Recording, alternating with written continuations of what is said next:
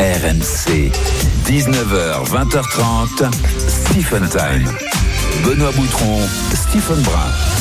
Bonsoir à tous, il est 19h, vous êtes sur RMC et c'est votre émission du samedi soir, Stephen Time, chaque samedi de 19h à 20h30 avec un programme exceptionnel.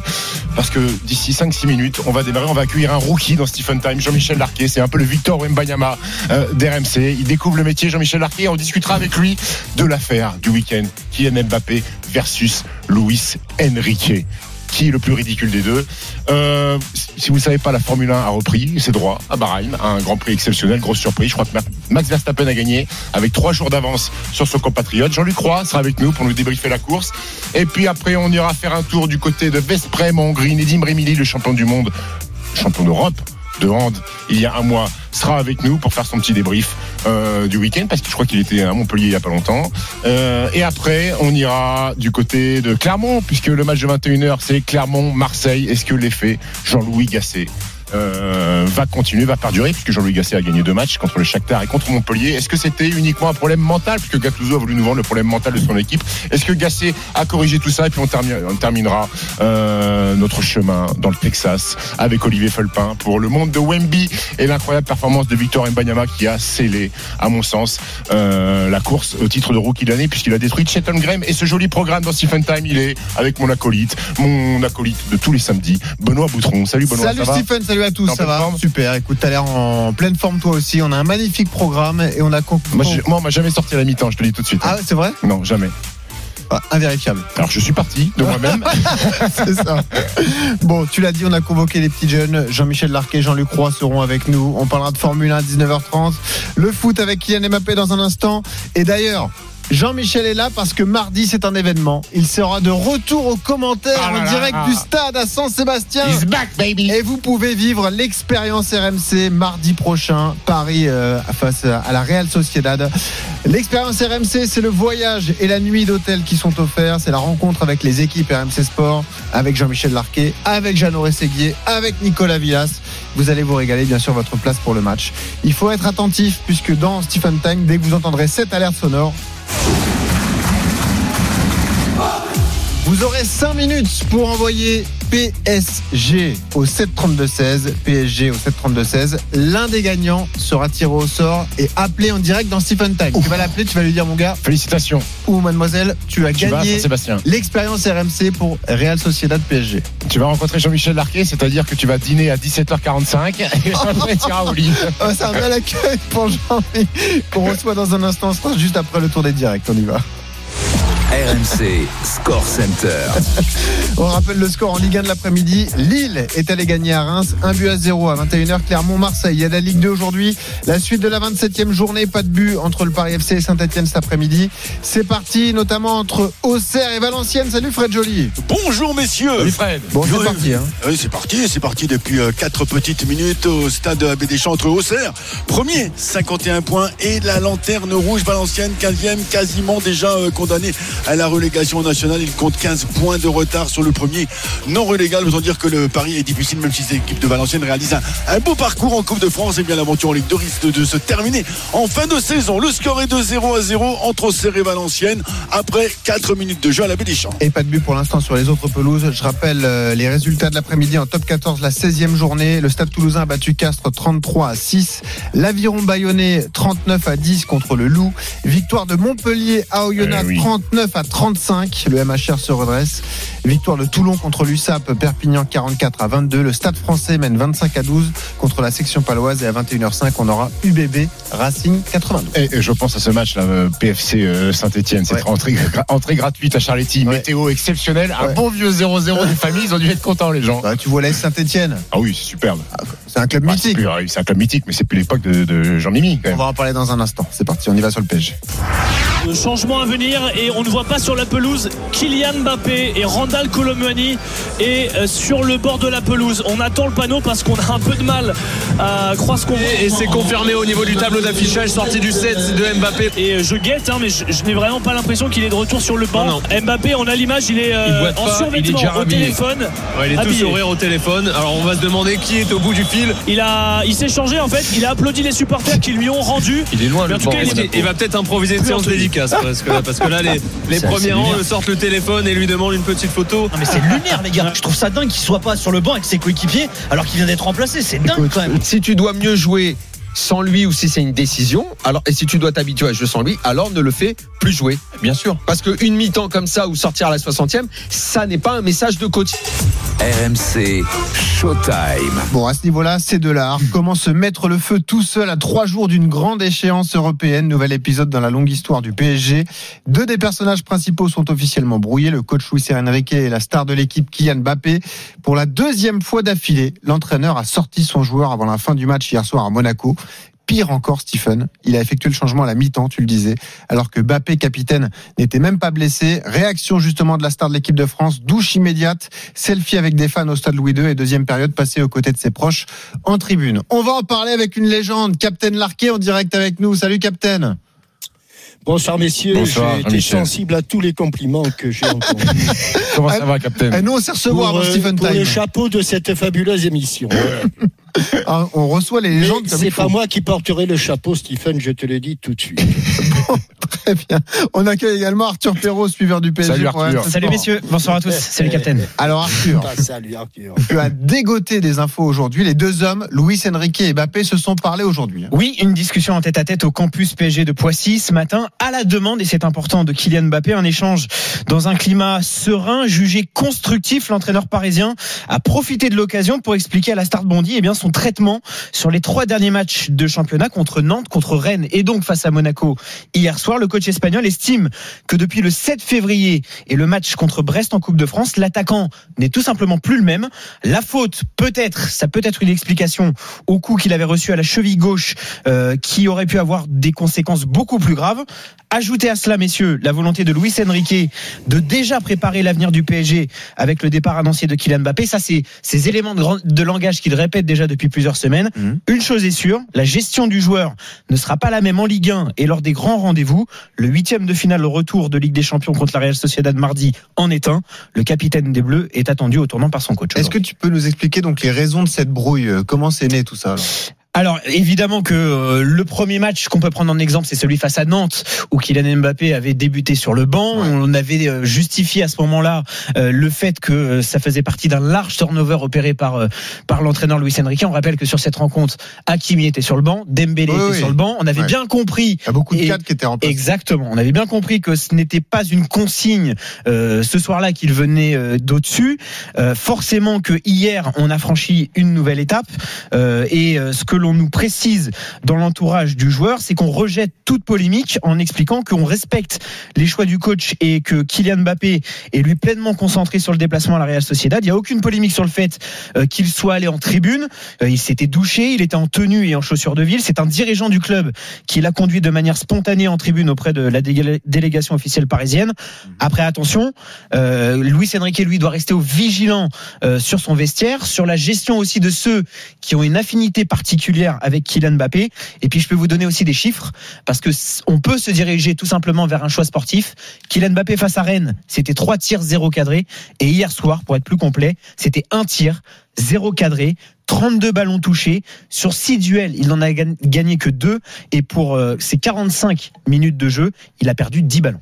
Merci Arthur, tu restes avec nous hein, pour apporter quelques précisions. La question qu'on pose ce soir dans Stephen Time, Mbappé ou Luis Enrique, qui est le plus ridicule dans cette histoire? 32-16 si vous voulez participer au débat avec Jean-Michel Larquet et avec Stephen Brun. Stephen, quel est ton Ouais, avis par régale. rapport à tout ça Je alors me régale, je me régale de, de, de, de ce genre de, de ce genre d'histoire. Alors si on s'intéresse uniquement à ce qui s'est passé euh, hier, bien sûr qu'il y, a un- il y a un règlement intérieur, il y a un livre de bonne conduite. C'est que quand tu es sorti à la mi-temps, tu te dois normalement d'aller euh, dans les tribunes avec tes coéquipiers et regarder ce qui se Sur passe euh, sur le banc, pardon, et regarder ce qui se passe sur la deuxième mi-temps. Éventuellement encourager tes coéquipiers, c'est ce qui doit se faire, c'est ce qui est écrit Mmh. dans le règlement et dans la charte de, de, de, de bonne conduite. Euh, Luis Enrique est ton supérieur hiérarchique. Si t'as les boules de sortir, il a raison d'avoir les boules Mbappé, de sortir à la mi-temps. Qui n'aurait pas euh, les boules de sortir à la mi-temps, qui plus est chez toi, là où t'as débuté le football, à Monaco, euh, euh, au, au stade Louis II. Maintenant, quel est le... euh, j'en veux aussi à une personne, j'en veux à maman Mbappé aussi. Parce que, en tant que maman, quand Qu'est-ce il- qu'elle vient faire là? Ah bah, je vais t'expliquer ce qu'elle vient faire là. Quand Kylian Mbappé monte et fait son petit show, il arrive sur la, le- la piste d'athlétisme, il fait son petit selfie et qu'il monte en tribune à côté de maman, maman elle aurait dû dire Kylian, non, descend, va dans, sur le banc de touche. Si, si, si, ça fait partie de son rôle. Ça fait partie de son rôle. Maintenant, il y a un garçon que j'ai du mal, à qui j'ai du mal euh, euh, à expliquer certaines choses. Le, délire de Luis Enrique. Euh, qu'est- Qu'est-ce qu'il cherche en fait? Il cherche à montrer que c'est lui le patron et qu'il est capable de traiter Kylian Mbappé comme un joueur lambda. Mais il n'y a pas pire humiliation que ce qu'a fait Luis Enrique hier de sortir Kylian Mbappé avec le brassard de capitaine chez lui, là où il a débuté le football À la mi-temps. à, à la mi-temps, là où il a débuté le football. Tu nous expliques que Mbappé est pas bon, mais combien de fois Mbappé n'a pas été bon depuis qu'il est au Paris Saint-Germain? Il est jamais sorti à la mi-temps. Est-ce qu'il y a un mec, est-ce qu'il y a un mec qui rentre à la place de Kylian Mbappé, qui est en concurrence avec Mbappé, qui est supposé être meilleur que Mbappé, être capable de faire mieux que Mbappé? Il y en a pas un. Hmm. Il y en a pas un depuis le début de saison. Gonzalo Ramos titulaire, nul. Randall Colomboigny, il est rentré, nul. Et tu vas nous expliquer que Mbappé, il a pas été bon et que tu sors à la mi-temps. Tu nous parles de la saison prochaine. Il reste 10 matchs, tu as des échéances importantes, à commencer par la Real Sociedad. Et Mbappé, tu vas en avoir besoin, mon grand. Tu vas en avoir besoin. Et, j'entends à droite à gauche qu'il va pas faire démarrer Mbappé contre la Real Sociedad. Si, J'ose si, si. j'ose Euh, espérer que c'est un délire. Ce que ça. nous a dit Arthur, c'est que dans les grands matchs, Mbappé va démarrer. Mais, mais en fait, on fait quoi? On fait, on fait un concours de ce. Euh, euh, Luis Enrique veut nous montrer qu'il il a un plus gros slip que Kylian Mbappé. C'est ça en fait. C'est le concours. Est-ce De, que le concours de la cour d'école en fait. Alors ça veut dire que pour toi, le plus ridicule, c'est le coach. Alors, moi, j'ai du mal à taper sur Kylian Mbappé parce que j'étais un joueur qui aurait pu avoir ce genre de réaction de ce qu'a fait Kylian Mbappé. Donc, moi, j'ai envie de taper un petit peu sur Luis Enrique, même si, Hmm. euh, on, si on veut être près du texte, Kylian a déconné de se mettre en, en- en scène comme ça. Mais Alors- je suis curieux d'avoir l'avis de Jean-Michel qui est un peu. Bah, dans un instant, il nous donne son avis. Jean-Michel, juste précision, Arthur, tu voulais apporter Oui, quelque pour chose rebondir sur ce qu'a dit Stephen, concernant euh, d'abord la maman et représentante de Kylian Mbappé, euh, comme je viens de le dire, c'est sa représentante. Et donc c'est difficile de voir encore hier soir le rôle qu'elle peut avoir dans tout cela. C'est-à-dire à part constater alors, le fait, c'est les à part elle elle le fait que son fils Mbappé, non? Oui, mais qu'est-ce Oui, que tu vas dire à ton fils je- tu vas dire à ton fils? Pas sûr que je suis pas sûr qu'il y ait vraiment une intervention là-dessus. Tu vas pas lui dire redescends. T'imagines la scène Après, après dans dans la discussion, D'accord. je sais pas, après. Stephen, Vous avez t'as un enfant, toi, non? À ton, fils, à ton fils, tu lui dis ce qu'il Ouais, doit ma, faire, non ma fille, c'est pas Kylian Mbappé. Je veux pas lui dire ça va pas, non Bah, bien, bientôt. Après Stephen, dans euh, l'interprétation qu'on peut donner aussi à, à, à cette discussion de ce matin, euh, c'est que euh, Luis Enrique peut être là tout simplement pour piquer Kylian Mbappé et pour lui dire que euh, le sportif en ce moment est moins bien, qu'il est conscient euh, que ces dernières semaines ont été difficiles pour Kylian Mbappé et que ça justifie, oui Jean-Michel, je sais, ça, ça baisse, ça baisse de performance. Après attention, Kylian Mbappé lui est réaliste sur ses performances et il Bon. sait pourquoi et il sait sans Ouais. doute aussi pourquoi elles ont Euh, baissé. Arthur, je dois lâcher le fauve. Ah, ça y est, là, relève la muselière. Là il est à point. Arthur, Arthur, Oui, Jean-Michel. Comment, comment oses-tu, comment oses-tu, pour justifier l'éviction de, de Bappé à la mi-temps, comment oses-tu lui mettre les statistiques de Bappé sur un match? Mais Bappé, Pas il sur a un fait match sur gagner trois, des Jean-Michel. Oui, il a fait gagner des primes de match. Tout depuis qu'il est au Paris Saint-Germain, il devrait lui cirer les pompes tous les jours, les joueurs.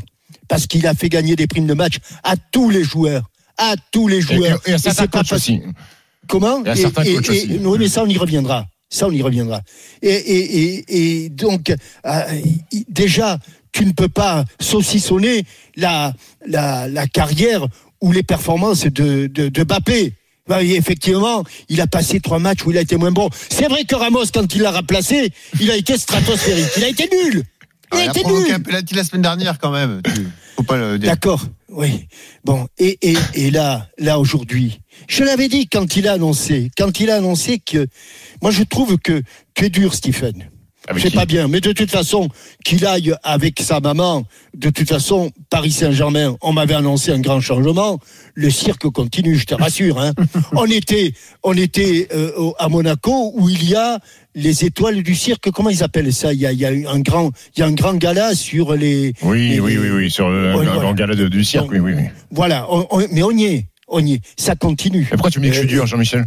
Parce que tu mets la maman là-dedans. Ah. Non, parce que tu mets, tu mets, bon, ça c'est pour moi, c'est, c'est un, un petit épisode, et et c'est un épiphénomène, mais qui ressemble tellement au Paris Saint-Germain que je n'en- n'y porte pas cas. J'avais dit, j'avais dit que ce serait compliqué, que la fin de saison serait longue. Ouais. Peut-être que j'étais avec Benoît euh, à ce moment-là. Oui, certainement. Que, que la fin de saison serait longue pour Kylian Mbappé. Dans l'attitude, dans la démarche de Kylian Mbappé, Stephen, il fait les choses comme il faut. Je te, ra- je Donc, te rappelle. Pourquoi quoi, même ce qu'il fait hier, c'est je te rappelle, je, je te, je te rappelle, je te rappelle, je te rappelle qu'il est allé lui-même voir le président pour lui annoncer qu'à la fin de la saison, il- bon, est-ce que lui a fait une déclaration ou alors j'étais, ça m'a échappé. Est-ce que lui a fait une déclaration publique Non. pour annoncer qu'il ne serait pas là? Non. D'accord, d'accord. Donc, d'où vient la fuite? Bah, du Paris Saint-Germain. Oui, parce que ça les arrange. Parce qu'ils vont lui en faire, ba- ils vont lui fa- en faire baver jusqu'à la fin. Ils ont commencé à lui faire en faire baver. Est-ce que tu, Non mais capter une tu info comme celle-là, c'est tellement important, elle, va forcément fuiter. euh, Mais qu'elle non, mais à un moment donné, forcément à un que ça moment- fuite. C'est- Ben, ça fuite parce qu'ils ont envie que ça fuite. Non, c'est pas vrai. Oh, c'est pas tu vrai. peux pas conserver un tel je secret, sais, capitaine, je sais que enfin. hier, hier, tu m'as dit que les contrats ne valaient rien. Donc, Oui. effectivement, euh, à partir de là, à partir de là, euh, rien n'est Il y, possible. il y a certaines infos qui durent. hein. Lewis Hamilton, ça fait un moment qu'il s'était mis d'accord avec Ferrari c'est sorti Il est tard. allé, il est allé voir, il est allé voir le, le- le président de- simplement par correction, parce que je trouve que c'est correct, en lui Oui. disant je ne serai plus là et vous pouvez d'ores et déjà préparer Alors, ma, ma, te- ma, ma succession. Je te repose Et- la question, Jean-Michel. Oui. Est-ce que pour toi, Bappé a été irréprochable hier soir? Non, non, il n'est pas irréprochable hier au soir, mais il n'est pas irréprochable dans un club où personne n'est irréprochable. Hmm. Donc, je ne vais pas mettre, moi, le curseur davantage sur Bappé que sur euh, le président. Celui qui est euh, odieux là-dedans, c'est Luis Enrique. Il fait une crise d'autoritarisme. Enfin, c'est c'est ridicule. Est-ce qu'à votre Do- avis, est-ce qu'à votre avis, que- Luis Enrique peut prendre une telle décision sans l'aval de la direction? Moi, c'est la vraie que question que je me pose depuis hier soir. Est-ce qu'il agit mais- seul ou est-ce que la direction Mais est en non, accord c'est avec que- ça, Jean-Michel, la question pour vraiment, pour vraiment t'expliquer et pour vraiment être totalement transparent Mais sur comment ça s'est parce passé que j'ai hier soir. besoin de m'expliquer. Oui, je sais que tu as des J'ai besoin, explications. je sais bien. Jean-Michel. Pour t'expliquer totalement comment ça s'est passé hier soir, euh, avec Fabrice, on a tout simplement demandé Fabrice Hawkins. Fabrice Hawkins, on a tout simplement demandé euh, pourquoi il y avait ce remplacement. Alors déjà, on nous a très très clairement dit que euh, C'est il- sportif. il- voilà, c'était un choix. Mais c'est des, qu'il am- n'était pas mais c'est des éléments de langage. Et vous Attends, plongez, et vous pas du dedans. tout, pas Ah, du bah, tout, pas du tout, Jean-Michel, pas du tout. Ce qui est très clair, ce qui est très clair euh, pour l'instant, et ce sera encore à vérifier, c'est que à chaque fois qu'on évoque cette situation, on nous dit que c'est entre Kylian Mbappé et l'entraîneur, que ce Oui. n'est pas avec quelqu'un d'autre, que ce n'est pas avec le conseiller sportif Luis Campos, que ce n'est pas avec le Ah, président fait les Jean-Michel, dans d'autres clubs, tu as eu des situations totalement Non, mais- identiques mais attends, où la Arthur, décision Arthur, venait de, du président bah, ou du euh, conseiller euh, sportif. là, là, là, là, ce qui colle pas, c'est qu'à un moment donné, les supérieurs hiérarchiques de Luis Enrique, il y a quand même des Mais quand le il, y a quand même, supérieur- il y a quand même des objectifs sportifs Non, sur la fin de saison. non. Ils vont, donc, ils vont laisser Stephen. Luis Enrique saboter la fin de saison du Paris Saint-Germain parce qu'il rentre en guerre avec Il y a une réponse très simple, Mais- mais- Stephen. Quand avant le début de la saison, au moment de l'arrivée de Luis Enrique, Mais- quand Nasser El parle va dans tout. le vestiaire, va dans le vestiaire devant les joueurs et leur dit écoutez, votre nouvel entraîneur c'est Luis Enrique, je lui donne carte blanche. Il fait ce qu'il veut Ah. de l'équipe. Il l'a dit, il a dit à il tous l'a les dit mot pour entraîneurs. mot. Il l'a dit peut-être pas à ce entraîneurs. point-là. Peut-être Mais pas à ce point-là, je te Arthur, promets, Mais Jean-Michel. Arthur, Donc- mais, mais donc vous quand êtes tu des dis ça, blanches. quand tu mais dis ça, Arthur, le mais message, vous il est clair. plongez, Mais en fait, mais vous plongez, vous, vous plongez, c'est, c'est- vous êtes même pas on peut pas mettre au, Kylian au 3 Mbappé mètres, vous êtes au la 5 même mètres, vous êtes au autres 10 mètres. Une décision Comment pareille, Mais sauf un aval sauf qu'entre-temps, direction. personne Mais- ne lui a mais dit quelque chose d'autre. Arthur, Personne ne lui a dit Arthur, autre chose. Est-ce que Luis Enrique, dans la semaine, est obligé de dire Oui, que la saison prochaine, il aura une meilleure équipe sans Mbappé Alors, parce qu'il est-ce- peut en parler, Est-ce qu'il on est obligé Et d'ailleurs, d'ailleurs, Je pense, je pense, Jean-Michel, sincèrement, pour terminer sur ça, sur ces éléments-là, ces éléments de langage, oui, il Non, doit y avoir une part. de langage, une Oui. déclaration, ça. Oui, mais il l'a répété cinq fois, donc euh, on peut finir Oui. par croire que c'est des éléments de langage. Oui. Euh, oui, il y a une part, à mon avis, qui est destinée pour Mais- Kylian Mbappé, parce qu'il veut montrer une qu'il est capable d'être autoritaire, mais je pense qu'il est aussi dans cela le fait qu'il montre que l'année prochaine, il sera bien là. C'est peut-être aussi un alors, message pour lui dire, pour déjà préparer son avenir. que Luis Enrique s'occupe du match, quand il l'a déclaré, qu'il s'occupe du match d'hier au soir, qu'il s'occupe du match contre la Real Sociedad, et, et que il s'occupe de la fin de la saison. Parce que le rôle d'un d'un entraîneur, lui, lorsqu'il était en sélection d'Espagne, il était sélectionneur de l'Espagne le lundi, le mardi, il ne l'était plus. Oui, oui. Donc, qu'il ne s'occupe pas, qu'il ne s'occupe pas de l'année prochaine. Oui. Il y a un directeur sportif, et puis, mais oui. Attendez, qu'est-ce qu'il va commencer à mettre la charrue avant les bœufs Non, mais ça, c'est Occupe-toi de ta fin de En saison. football, on peut pas calculer. Mais mais Ouais, attendez, mais- Arthur, mais- merci mais- en tout cas mais- pour toutes ces infos. Merci, Arthur Arthur. est là pour Mais donner ces infos et on a beaucoup de bonnes infos d'ailleurs. Arthur. Sport, on était Mais arrête de plonger, Arthur. Arrête de plonger. Non, non, mais. Mais euh, non, non, mais ce qui est fou, ce qui est fou, c'est que euh, la Ligue des Champions reste quand même un objectif, même s'ils ont voulu nous vendre que c'est pas la priorité absolue par rapport à ce qui s'était passé les années d'avant. Hmm. Mais ça reste quand même un huitième de finale de Ligue des Champions contre la Real Sociedad où tu as gagné Qui est au bien Parc engagé, Princes t'as raison. et que tu te mets le feu Ouais. trois jours avant sur un match retour et Mm. que Luis Enrique se met peut-être en danger Mm. lui parce qu'il nous part de l'année prochaine. Mais imaginons qu'il y a un accident industriel qui arrive euh, à Saint-Sébastien où Jean-Michel va commenter avec Jeannot Rességuier. Imaginons que le PSG saute en huitième de finale.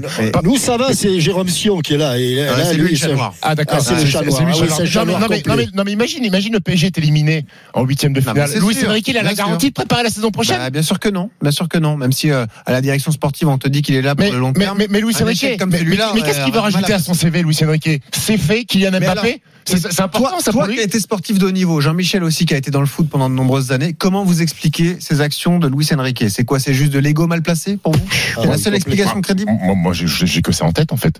J'ai que ça en tête. J'ai juste Il n'y a pas une autre il y a explication. pas une autre explication. Il veut être plus grand, mais il veut être plus grand que Mbappé. vous savez à quoi ça me fait penser? Ça me fait penser à l'affaire Klaus. Est-ce que ça peut pas être, si on fait, si on se fait aussi l'avocat de Luis euh, Enrique, T'es en train de comparer Mbappé à Klaus là. non, ce que je suis en train de te dire, est-ce que ça peut pas être une constatation du coach espagnol d'une mauvaise attitude dégra- de Mbappé depuis quelques Une semaines à l'entraînement? À l'entraînement. Ben, peut-être qu'à l'entraînement, il le voit plus, il le voit démobilisé. Mais Peut-être qu'il se dit, mais il est plus avec dans ces cas-là, il ne met pas sur la feuille. Et Je Dans joue ce pas. cas-là, il ne le met comprendra pas sur la match. feuille de match, Benoît. Il le fait pas Il ne le jouer. met pas sur la feuille de match. Oui, Il le mais- met pas. Il met pas le brassard de capitaine et il le fait pas jouer Mais- mais-. Sauf que c'est la limite. Et c'est que Non, mais c'est quand même extraordinaire, Benoît. Stephen et moi, on match. est en train de te répondre la même chose. S'il n'est pas en condition, si à l'entraînement, l'ent- le coach n'est pas satisfait de ce qu'il fait, il ne le met pas sur la feuille de Sauf match. que Mbappé n'est pas un joueur lambda. C'est toujours pareil. Eh ben, si c'est pas un joueur lambda, pas- tu le mettre c'est pas un sur joueur la feuille de lambda, tu le, tu le sors pas à la mi-temps. Tu te dis, il va me faire la Mais différence si, en deuxième mi-temps. Tu lui fais comprendre. Ah, tu non, dis, écoute, mon garçon, tu n'y es pas en ce moment. Et ben, Ah, parce que le quand il le met pas, s'il le met pas au départ, il lui fait pas comprendre. Ah, Je suis pas en train de vous dire que c'est ça. là, C'est c'est une incroyable ce que tu explication fais. que je cherche. Puisque, puisque, euh, euh, Kylian Mbappé n'est pas un joueur lambda, Mm. j'aime bien faire les parallèles avec mon sport, le basket. Hmm. Ça veut dire que le coach des Lakers, il fait pas démarrer LeBron James dans le 5 majeur. Ah, mais c'est trop dur à comparer. Pourquoi bah, bah, pourquoi Parce que les sports sont différents, ça n'a rien à voir. bah, C'est le même mot. Oui, oui, sont, oui, ce sont deux là, c'est avec les mais pieds, l'autre, c'est avec les mains. Oui, c'est sûr. On l'a- on l'avait vu. C'est- C'est extraordinaire. Heureusement que tu étais là, Benoît, parce qu'autrement, on est. Ouais, Non, mais, non, mais quand C'est ça, même, C'est le même traitement. la logique sportive n'est pas pareille en basket et en, et en foot, c'est Mais incomparable. pareil. Tu peux pas mais te passer du pareil. mégastar en basket, même s'il fait n'importe quoi. Parce que l'importance du joueur est encore plus grande que dans le Bah, foot. attends, attends, attends, attends. Eh ben, bah, je vais te faire un autre parallèle. Mm. LeBron James, il fait une première mi-temps où il est à 2 sur 18 au tir, il est archi mauvais. Bah, il Tu- reste. tu- bah, en deuxième mi-temps, il rejoue le même nombre de Bah minutes. oui, hein. Ça oui, n'existe pas Mais de Mbappé, dire à LeBron ça lui arrivé souvent, il est resté. C'est pour ça que ce Bah, qu'elle nous voilà, choque. bah, Parce que là, pas. Bah, arrêtez de pas. nous vendre, il a pas Oui, été et bon. souvent, Eh ben, et arrêtez de souvent, il pas été et bon. souvent, il a gagné le match à lui tout seul. Allez, et là, je suis assez d'accord avec vous. Donnons la parole à Mickaël, justement, supporter Bon, parisien qui a composé le 32-16. Salut, Salut, Mickaël. Salut Mike. Bonsoir à tout le monde. Bon, Mickaël, Comment ça va, qui est le plus ridicule dans cette histoire Le coach ou le joueur? Alors, clairement, je vais pas mettre 100% sur l'un ou 100% sur l'autre, mais clairement, c'est Luis Enrique qui a perdu pied. Euh, hier, hier soir, euh, il fait une sortie de, de Mbappé. S'il juge que sportivement, il doit sortir Mbappé, je n'ai aucun problème avec ça. Par contre, j'ai un gros problème dans son discours d'entendre que on va préparer la saison suivante. Mais cette année, je crois qu'on est qualifié dans toutes les compétitions qu'on a commencé. On est encore en Coupe de France alors qu'on n'y était pas l'année dernière. Ça fait deux Euh, ans d'ailleurs on- que le PSG n'a pas gagné. Toi, Voilà. tu vas remplacer Benoît Boutron, ça. On a, on a, on a, euh, on a en Ligue des Champions, on est devant. Enfin, faut dire, on a fait un match aller où on est devant.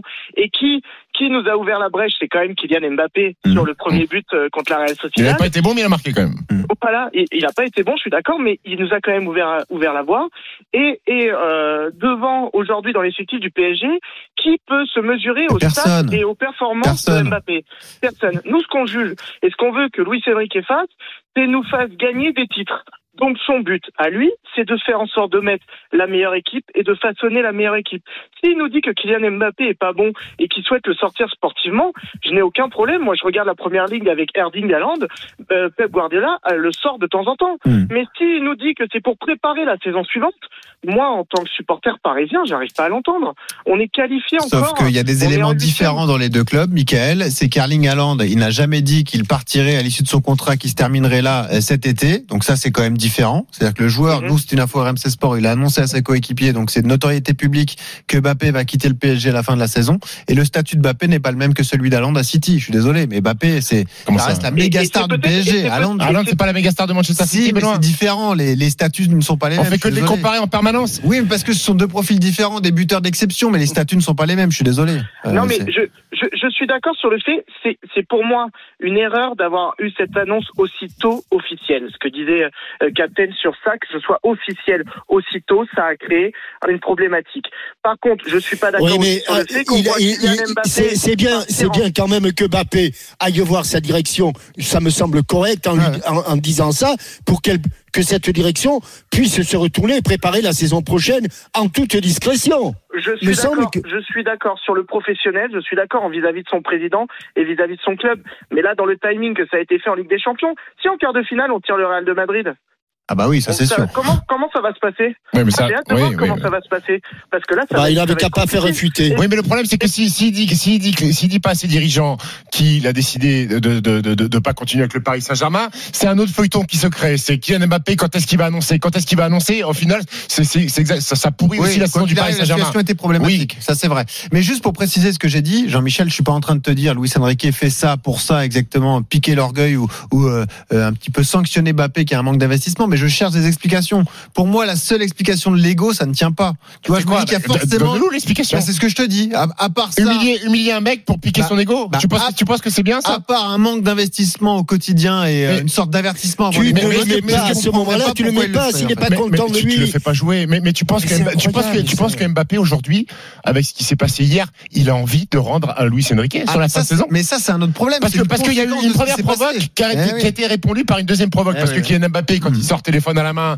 Ouais. il fait un selfie avec l'hôtesse de Oui. euh, On a senti quand même de, de- Louis II qui va en tribune. C'est une réponse à la première provoque de Luis Enrique. Mm. Après, bien sûr que le message de Kylian Mbappé il est pas bon par rapport à ses coéquipiers d'aller se mettre en tribune. Bien sûr que tout ça on le sait que c'est pas bien par rapport au groupe et à la vie de groupe.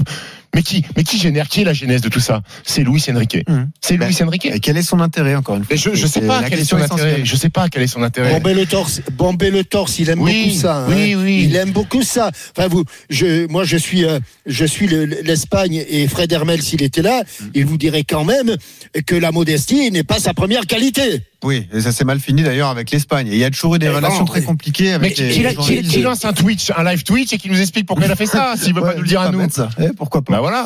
Est-ce que ça peut avoir des conséquences directes pour vous dès mardi euh, face à la Real Sociedad? Bon, le PSG a une certaine avance, la Real Sociedad est au plus ils mal sont- parce que ils sont- ils ont encore sont pas- perdu. ils sont pas bien, ils sont très très mal. hein. Ouais, ça fait quatre défaites d'affilée pour euh, les joueurs de la Real Sociedad. Est-ce que malgré tout vous pensez que ça- Moi, j'ai envie le de- PSG peut être en danger mardi pas. Moi, moi j'ai envie de croire euh, à l'éthique professionnelle de Kylian Mbappé jusqu'au bout, qui sait qu'il va quitter ce club. Est-ce qu'il a vraiment envie de, partir comme ça en étant en fin sportivement? Il a toujours été bon en fait. Ah bah ça c'est sûr. Stephen, Oui. lorsqu'il était en fin de contrat la première fois qu'il a fait donc cette euh, qu'il a prolongé son, Oui. son contrat jusqu'en 2024 et non pas jusqu'en 2025 comme le criait sur euh, au milieu de- du, du Parc des Princes et le, le Nasser El Khelaifi euh, lorsqu'il était en fin de, de contrat et qu'on ne laissait pas son la, la suite de son de sa carrière. Il n'a pas été bon. Il a été très bon. C'est vrai. Il a Oui, été oui, oui. très bon Oui, oui, oui. oui. Il n'a jamais été perturbé par les affaires, les histoires. et- et- et je- suis peut-être, je suis peut-être un grand rêveur et je vis dans le monde des bisounours et je suis très naïf. Possible. Mais moi, je crois que je non, crois, non. non, non, Mais mais, c'est- je crois que Kylian Mbappé va, va avoir envie de, de, de, de, de finir bien sportivement et de tout donner et d'être bon et de mettre des buts, peu importe ce qui se passe. Et d'ailleurs, Enrique. coéquipiers peut-être pas pour son entraîneur Oui, oui, oui. Mais euh, d'ailleurs, c'est comme le petit mouvement qui monte sur les réseaux de dire si on croise le Real, comment il va jouer. Enfin, je sais pas que- quel est votre état d'esprit, Ah moi j'ai du mal à l'imaginer lever le pied même s'il joue contre le Real. C'est pas possible. Connaissant Mbappé, à mon avis, il serait quand même un bloc. c'est pour- c'est un drôle, c'est quand même le seul Oui, club oui. qui, Ah, ben qui file.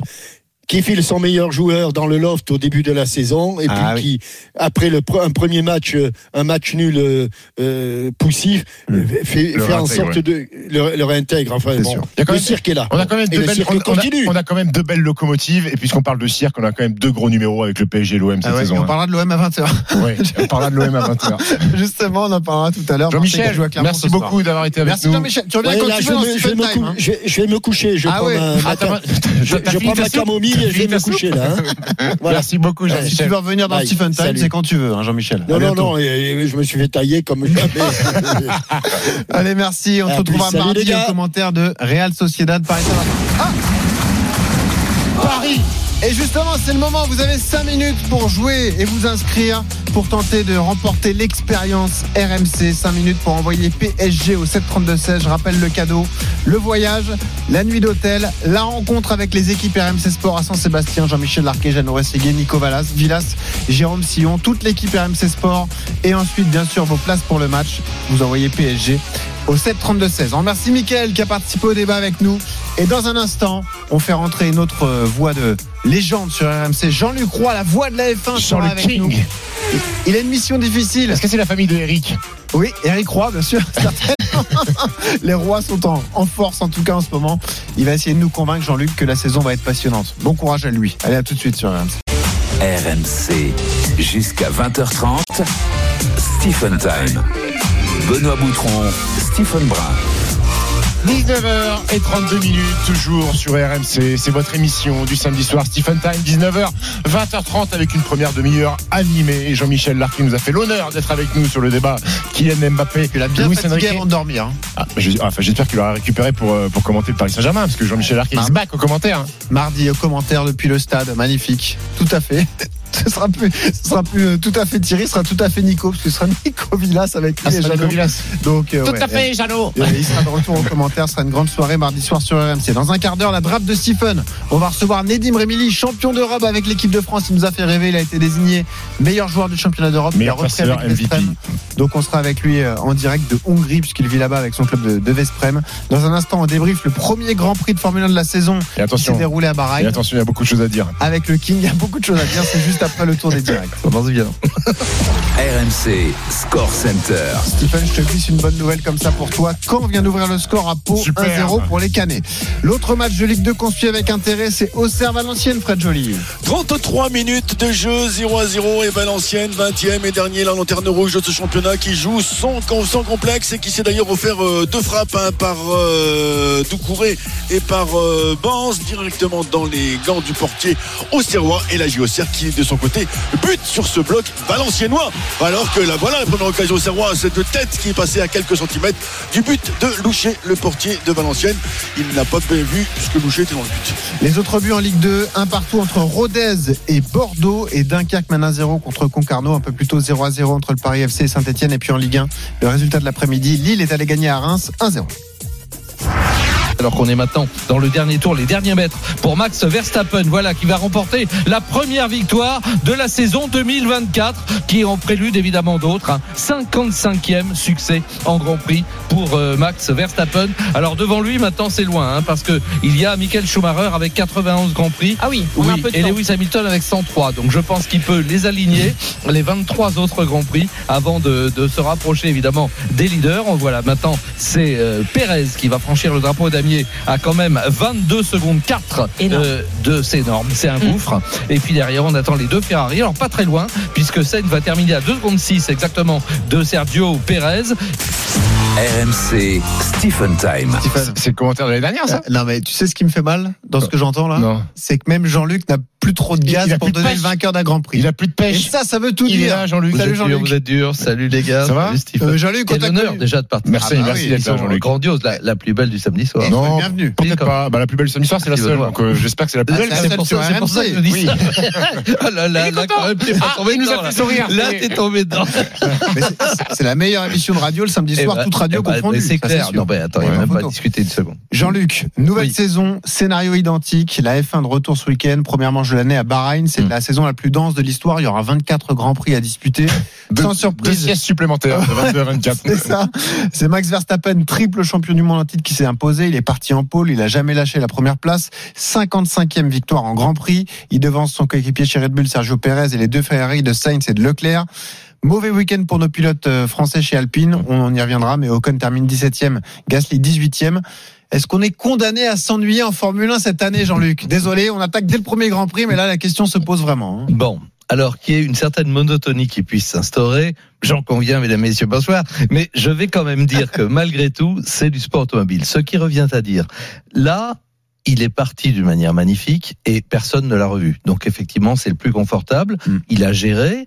Euh, manifestement, ce qu'on attendait de savoir, c'est vraiment en condition de course si la gestion des pneumatiques allait être aussi impressionnante que l'an dernier. La réponse est oui. On va pas tourner autour du pot. D'autant que Pérez, euh, parti beaucoup plus loin sur la grille cinquième, termine deuxième. Mm. Pas de beaucoup, hein, parce que là, il avait quand même euh, la Ferrari de euh, de Carlos Sainz juste derrière. Bon, donc l'écart, c'est quand même Verstappen qui le fait parce qu'il profite. Et je précise aussi, j'ai vérifié ça juste avant, Hmm. c'est la cinquième fois de sa carrière qu'il fait la totale, c'est-à-dire la pole, le meilleur tour en course, tous les tours en tête, tous les tours en tête et la victoire Non, évidemment. Jean-Luc, je peux t'interrompre parce que j'ai l'impression que tu es en train de nous emmener et de nous vendre. Attention, le jour où Verstappen ne sera pas en pole et qu'il sera pris un peu dans le trafic, peut-être que ça sera différent. C'est ça tu- Non, ça pas nous vraiment. Non, parce que là, je pense que tout le monde a pris un, un- un grand coup dans la tronche, hein, pour Ouais. être Bah, t'es sûr de ça ah, ah oui. Parce Alonso, Alonso, on disait, il y a 19 pilotes qui savent qu'ils vont pas être champions du monde. Oui, bah ça il l'avait dit avant, effectivement. Écoute, je sincèrement, ce que euh, même Red Bull et même Verstappen ne savaient pas, c'est comment avaient progressé les autres. Eh Alors oui. là, on est obligé de dire, sincèrement, au vu des résultats, d'abord la pole. Je répète, le tour le plus rapide qui a été fait à Bahreïn, c'est Leclerc qui l'a fait en Q2. Et d'ailleurs, Verstappen l'a remarqué tout de suite. Il a dit, si Leclerc avait été capable de faire en Q3 ce qu'il a fait en Q2, c'est lui qui avait la. Ouais. Et c'est la raison pour laquelle Leclerc était déçu. Alors tu vas me dire après, oui, mais en course, quand tu as, quand tu mènes la course, si tu parviens à contenir un petit peu. Puis si t'as une seconde d'avance à chaque fois sur les autres. euh, Oui, oui, non, mais ce que je veux tours. dire, c'est que une fois que tu pars devant, bah, c'est beaucoup plus facile, évidemment, à gérer. C'est toi qui crée le rythme. Et puis, tu sais bien que tu dégrades tes pneumatiques, tes freins, un petit peu tout derrière. Tu veux pas rester vraiment collé tout le temps. Donc, à un moment, même, même Verstappen avec la RB20, s'il est derrière quelqu'un, il va être obligé de relâcher un petit peu pour redonner de la vigueur à ses pneus, notamment pour revenir à l'attaque s'il ne passe pas. Donc, je veux dire, c'est pas facile, c'est jamais facile. Mais quand tu es devant, tu peux gérer absolument tout, et ça, il le fait à C'est merveille. comme gérer un effort en fait. Mais voilà, Ouais. tous les grands champions, les très grands champions, Hamilton l'a fait à son époque, il n'y a, pas si longtemps que Ouais. ça, euh, Schumacher, enfin on va tout- pas tous les citer. Senna, qui tu veux. Quand ça se passe comme ça, ils sont intouchables. Oui, mais- Stephen, oui, mais- parce qu'il oui, est au-dessus du lot. Oui, mais l'année prochaine, l'année dernière, c'est souvent passé comme ça, Jean-Luc. Alors, oui, ça s'est souvent passé comme ça, mais si tu veux, je, je, je reviens sur Parce que, cette parce, idée. que, parce, que, parce que Verstappen, avec sa voiture, et encore, on avait, vous nous avez essayé de nous vendre, attention, euh, la nouvelle Red Bull, peut-être. Oui, Il y a- elle il y a- était il y a- toute- elle est toute neuve. Il y a des Ils indécisions, il y a des incertitudes, il y a pas, on ne sait Ouais. pas comment elle va se comporter.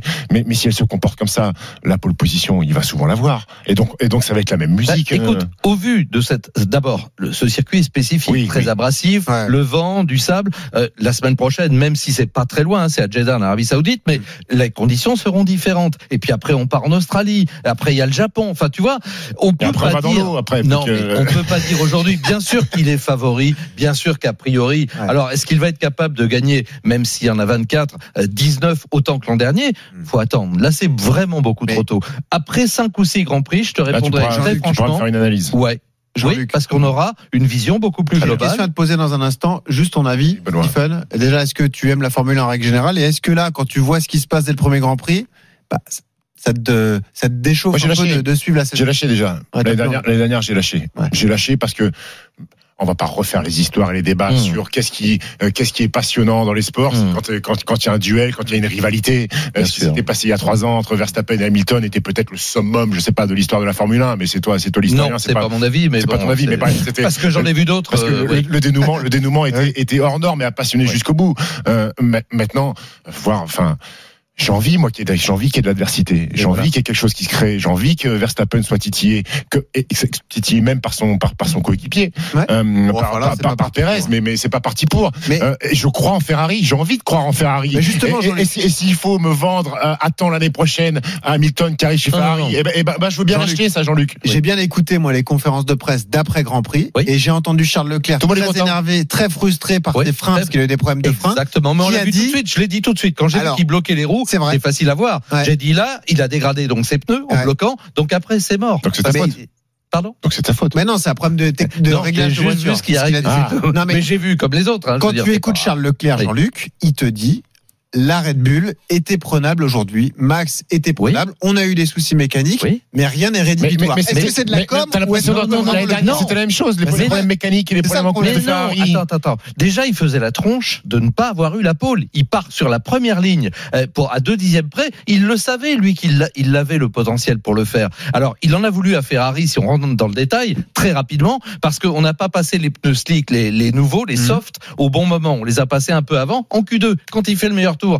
Pourquoi on a fait ça chez Ferrari? J'en sais rien, mais il faut être dedans. Mais il aurait bénéficié de cette monte pneumatique idéale lors de la Q3. Peut-être qu'il a arraché la pole. Oui, mais même dis, avec la pole, il n'était pas certain de gagner. Est mais à tellement fort. partir de là, c'est que- toi qui fais le rythme. Oui, si oui. tu pars normalement, il avait pris un très bon départ. Vous avez vu, dans le premier Ouais, virage, était presque au niveau. C'est pas passé loin. Donc, s'il était parti en pôle Mm. avec une excellente adhérence et des pneus comme il fallait, il pouvait le maintenir derrière l'autre. Et si Verstappen ne passe pas, je le répète, dans les cinq premiers tours, ça change tout le déroulement de la course. Vraiment. Et la après- stratégie n'est plus la Après, même. il y a- il y a- ouais, non, vas-y, je te crois, mais y y a- il y a un autre sujet intéressant, puisque l'ennui de Verstappen, euh, ça va peut-être Mm. nous bercer toute la saison.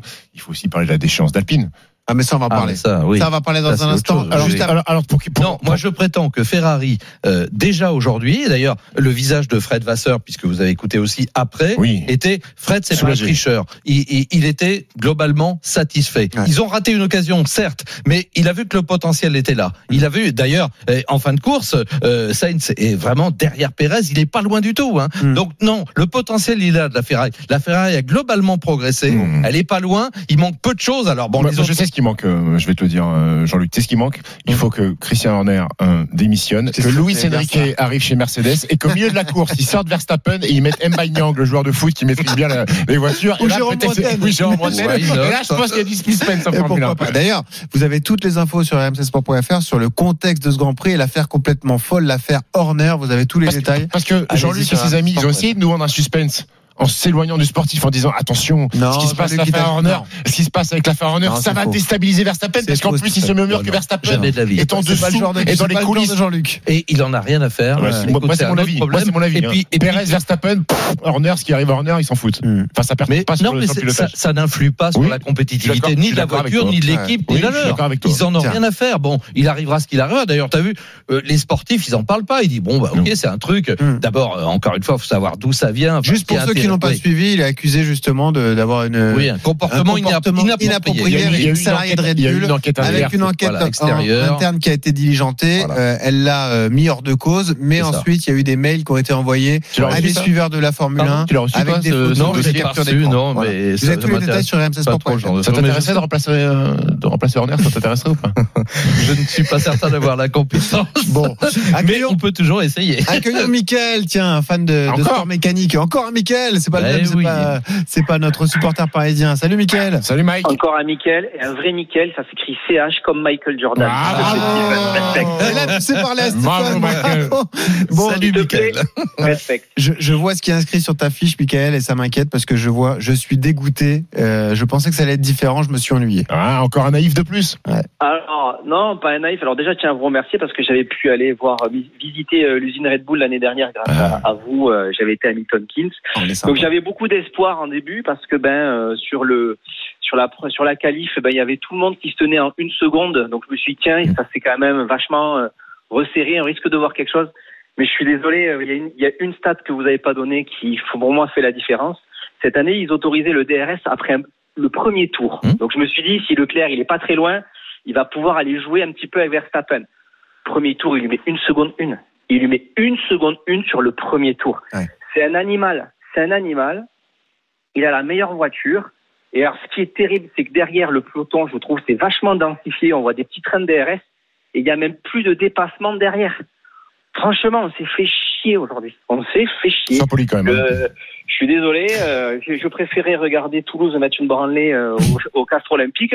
Enfin, j'avais les deux écrans, mais franchement, on s'est ennuyé. Et j'ai peur que ce, on, on va vivre dans cette espèce de délire où on va attendre, tout le monde va attendre euh, Hamilton en 2025. Et j'ai peur qu'on s'ennuie beaucoup pour Ah, cette saison-là. Je suis vraiment ça, désolé. Ça, c'est la Et- crainte ultime, c'est d'attendre mais- avec mais- impatience mais- l'arrivée d'Hamilton Mais, chez mais Ferrari. quelle en garantie 2025. on a que l'arrivée d'Hamilton chez Ferrari la saison sûr, prochaine va relancer le, le- le- la compétitivité et, et oui, le duel euh, Red pendant Bull Ferrari peut-être peut-être On en a pas, pendant Jean-Luc deux, trois, Bah deux- non, deux, trois pas. grands prix, mais si au bout de deux, trois grands prix, euh, l'autre il massacre encore tout le monde, euh, Mm. et Mais on, va- on Jean-Luc, va tu le dis souvent. C'est le problème, mais c'est l'histoire des sports mécaniques, c'est le problème du meilleur pilote dans la meilleure voiture. Eh ben voilà. C'est que toujours comme ça que ça Ouais. termine. hein. De toute façon, c'est logique. Mm. Encore une fois, on peut rappeler que en Formule 1, et c'est pas faire offense du tout au pilote, le, le- le- le rôle du pilote dans le résultat, c'est 20%, si tout va bien. Mm. Et certains disent moins, euh, des, des gens très autorisés. Donc c'est un plus, bien sûr que c'est un plus. Mm. Donc si tu as un pilote moyen ou même très bon, tu n'as pas un champion, bah tu te prives. Mais si tu mets effectivement le meilleur qui finit toujours, parce que c'est logique que les meilleures équipes engagent les meilleurs pilotes. Ah ouais, Enfin, mais dire, comme les meilleures équipes de ton- foot. ton ou les- pourcentage- Comme dans tous les sports. Bah, ton pourcentage, ton pourcentage 20-80, il marche euh, sur la meilleure voiture. Mais une voiture, une voiture qui est moins bonne avec un très bon pilote, le pourcentage il est un peu plus haut quand même de la qualité du pilote. Est-ce que, est-ce que ce que Fernando Alonso- a fait l'année dernière, c'est pas le pourcentage de qualité de pilote, il est pas supérieur au 20%. Alors, mais évidemment, tu as toujours, ben, quand même. euh, ça pourrait, oui, là c'est très difficile, ça peut être 25 ou 30 si tu veux. Effectivement, avec une, une, une trapanelle, j'ose dire, mais euh, il y a plus de mauvaises voitures non plus. Michael le rappelait à très juste titre. Euh, effectivement, Alpine il a pris non. à juste titre. Alpine ouais. peut-être non. Non, non. Il y a plus de mauvaise Non, voiture. mais- Ben, si on mettait euh, Verstappen dans une Alpine, on, euh, je je pense pas qu'il puisse gagner le Grand Prix non Ouais. plus. Euh, Mais peut-être aurait-il, et c'est pas du tout faire offense, attention à nos deux Français, mais peut-être aurait-il terminé 12e ou 10e, j'en sais rien, mais pas beaucoup mieux. Donc ce que je voulais dire, effectivement, on a 20 pilotes en une seconde, c'est quand même rien du tout. Ouais. Et on en avait 9 jusqu'à Hamilton en 5 dixièmes.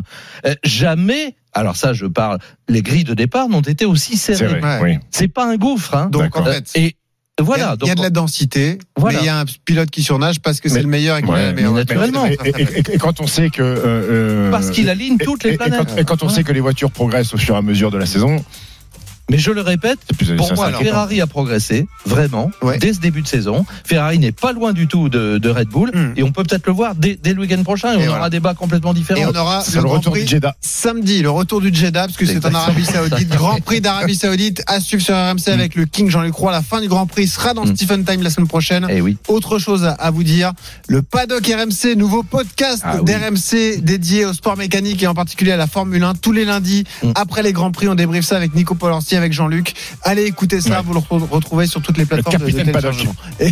Et, on n'a pas la langue de bois, on l'a pas eu sur l'affaire Horner, Ah, faut pas l'écouter. Ah, on ira, Ah, Jean-Luc. et le premier Et il y épisode avait est en Denis ligne, et Julien Et Absalon. Denis Chevrier et Julien Absalon qui étaient présents dans ce podcast. On remercie. Mickaël qui a participé avec nous et dans un instant on entre Merci, dans draft Mais merci à vous. Stephen. On va retrouver Nedim Remili en Hongrie. À tout de suite sur RMC. RMC jusqu'à 20h30. Stephen Time. Benoît Boutron, Stephen Brun. 19h51, toujours sur RMC, toujours dans Stephen Time, votre émission chaque samedi de 19h à 20h30 avec mon ami Benoît. Benoît, c'est quoi la suite? À 20h, le Money Time, Clermont-Marseille. Est-ce que le problème à Marseille c'était uniquement mental? On en parlera tous les deux, supporters marseillais. On vous attend au 32-16, mais tout de suite, on entre dans la draft de Stephen. RMC Stephen Time. Stephen Brun Select. Et il en a rêvé toute sa vie d'être drafté en numéro 1. C'est Nedim Remili, notre champion d'Europe de hand. Salut Nedim, tu vas bien? Salut, salut à tous. Dis-moi, il n'y a pas de match de championnat ce week-end, un petit week-end de repos, ça fait du bien, non? Ah ouais, ils l'ont, euh, ils l'ont déplacé au week-end prochain, comme on joue euh, Magdebourg euh, euh, pour euh, une place en quart de finale direct euh, de Ligue des Champions. Et ben, on l'a déplacé. Et donc, c'est quoi le programme du week-end? Eh ben, écoute, le programme, c'était de passer la journée en famille avec le petit, tranquille. Ouais. J'ai passé la journée tout seul avec mon fils, ça m'a fait du bien. Qu'est-ce qu'on fait un samedi en. Hongrie alors, euh, Nedim? Eh ben, j'ai un enfant et un chien, donc euh, j'ai fait la sieste et je suis sorti. Je me suis baladé, voilà, simple. T'as quoi- comme chien? Comme partout. J'ai un berger allemand. Ah, magnifique. Ah ouais. Pure race, inscrit Ah ouais, au ouais, et tout. Ouais, ouais. J'ai pas inscrit au loft, mais ouais, à la base, il était lofé. Mais faut le faire valider. J'ai pas fait confirmer. Ouais, Bref, 30 là, on n'est pas sur le sport. 30 millions d'amis, t'as vu donc.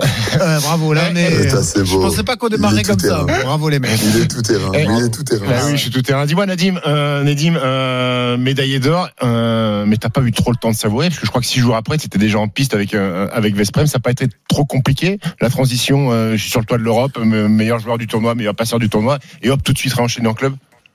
Non, non, non, pas du tout. Euh, on savait que c'était prévu de toute façon au retour, on aurait euh, deux, trois. Si on allait au bout, on n'aurait que trois jours de repos. Puis après, on en aurait quelques-uns après ce premier match. On savait que c'était un match piège aussi, donc on est allé.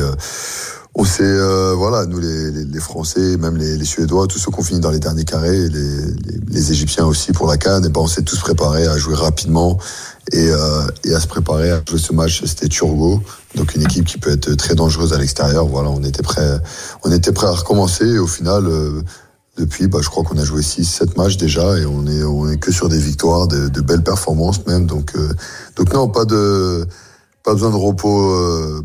Euh, de, de, repos mental, je dirais, un peu physique, mais mentalement, ça a été, on est, on est encore sur la forme euh, de l'euro, donc on continue. Bah, au contraire, est-ce que c'est un avantage d'être dans un club ambitieux et de pouvoir enchaîner avec de grandes échéances? Là, tu nous parlais de la Ligue des Champions, c'est un vrai objectif pour vous. Bon, en championnat hongrois, vous êtes, vous avez un petit matelas en, en tête, donc là, c'est plutôt priorité à la Ligue des Champions. C'est bien comme ça d'avoir, quoi qu'il arrive, des, des, des, échéances importantes qui arrivent. Ça permet justement de pas s'arrêter et se reposer? Ouais, aussi, aussi. C'est vrai que on, on, dit souvent que c'est un piège quand euh, après une grande une grande compétition comme un Euro ou un Mondial, derrière on a euh, deux trois semaines un peu off parce que ça nous fait euh, sortir un peu de notre forme euh, de la saison et derrière c'est très compliqué de récupérer.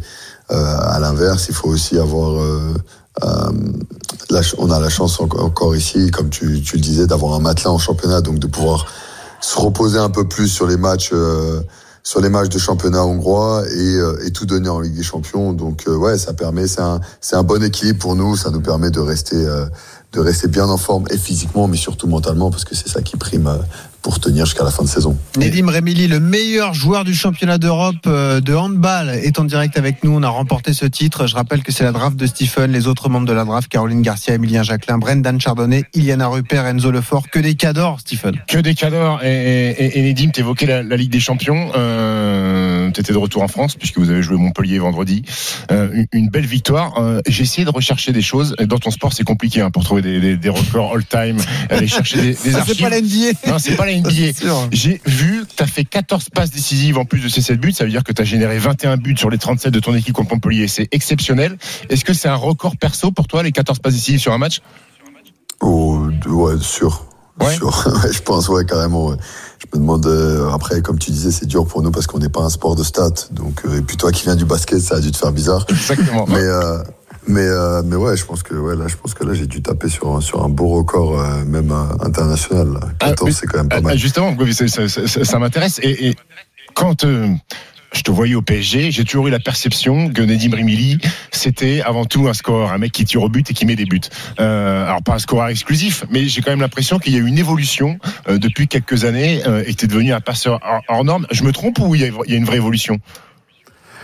Euh, ça a toujours été là. Euh, je vais pas te mentir que depuis, pour les gens qui me connaissent depuis que je suis, tout gamin, moi le scoring c'était, ouais, c'était quelque chose parce que j'étais grand gaucher, donc j'avais des facilités à ça, mais mais la recherche de la dernière passe c'est quelque chose qui euh, qui m'a toujours même peut-être plus excité entre guillemets que que, que le scoring en lui-même. Euh, et donc ça a toujours été là. Après arrivé au PSG, euh, mon premier entraîneur, je m'en souviens, Noka Serdarovic, et m'a m'a total, m'a totalement dit, écoute là, tu vas jouer la plus grande compétition, t'as 20 ans, oublie la défense, oublie les passes, ton, ton, ton boulot. Ton seul boulot, c'est de marquer des buts. On verra. T'auras le temps d'apprendre, t'inquiète pas. Il me citait des joueurs qu'il avait eu. Il m'a dit si on j'ai réussi à les faire défendre eux et à les faire euh, progresser dans tous les aspects, j'y arriverai avec toi. C'était assez marrant. Mais euh, mais non, sinon euh, non, ça a toujours fait partie de mon jeu. Maintenant, c'est vrai qu'aujourd'hui, bah déjà d'être meneur de jeu, euh, d'être d'être milieu de terrain, j'allais dire n'importe quoi, d'être euh, d'être demi-centre, eh ben, ça Demi-centre, me ouais. permet. Ça me permet, merci. Putain, vous m'apprenez mon sport, en plus, c'est beau. hein, non, mais d'être demi-centre, c'est vrai que ça me permet d'avoir plus le ballon, euh, donc euh, d'être plus euh, à la création, et puis aussi mon ma science tactique, elle a, elle a grandement évolué ces dernières années. J'étudie, j'étudie énormément mes adversaires, les défenses adverses, individuellement, collectivement, et, et voilà, je m'amuse, euh, comme je le disais récemment dans une autre interview, je m'amuse à à déchiffrer un peu les défenses, à voir comment on peut les piéger à l'image de, de la NBA, de la NFL. J'ai vu ça. Nedim s'inspire des sports américains. Ouais. C'est quand même Patrick beau, quoi. Mahomes. Ouais, c'est un peu le quarterback de l'équipe de France c'est et de. Vesprem, euh, Nedim Et ben Rimili. Et on, a, et on a un point commun, c'est qu'on défend pas un cachot Ouais, tous les deux. Voilà. Bravo. Ça, ça, par contre, je suis désolé Stéphane, mais je défends bien plus que toi. Eh Nedim, je suis désolé, mais je résiste pas à cette envie de te poser la question sur ce qui se passe au PSG en foot entre Luis Enrique et Kylian Mbappé. Oh. Toi, le sportif de très haut niveau, toi qui, est, qui vient d'un sport collectif par excellence où tout le monde est copain et il faut vraiment une osmose pour euh, perfer comme ça au plus haut niveau. Quel est ton regard, ton regard sur le clash Bappé-Enrique Qu'est-ce que tu penses de toute cette histoire, toi? Alors déjà, euh, je sais pas si c'est un clash. Hein. Euh, vous avez tous des infos off, mais personne ne sait jamais si c'est vrai. Moi, je crois plus les journalistes par rapport au foot. hein. Ah, mais c'est gentil. ça. Pas contre vous, les gars. Ah, RMC Sport, Pas tu contre vous, mais Mais pourquoi je suis pas journaliste? Moi, Ah, J'en sais rien, mais franchement, à chaque fois.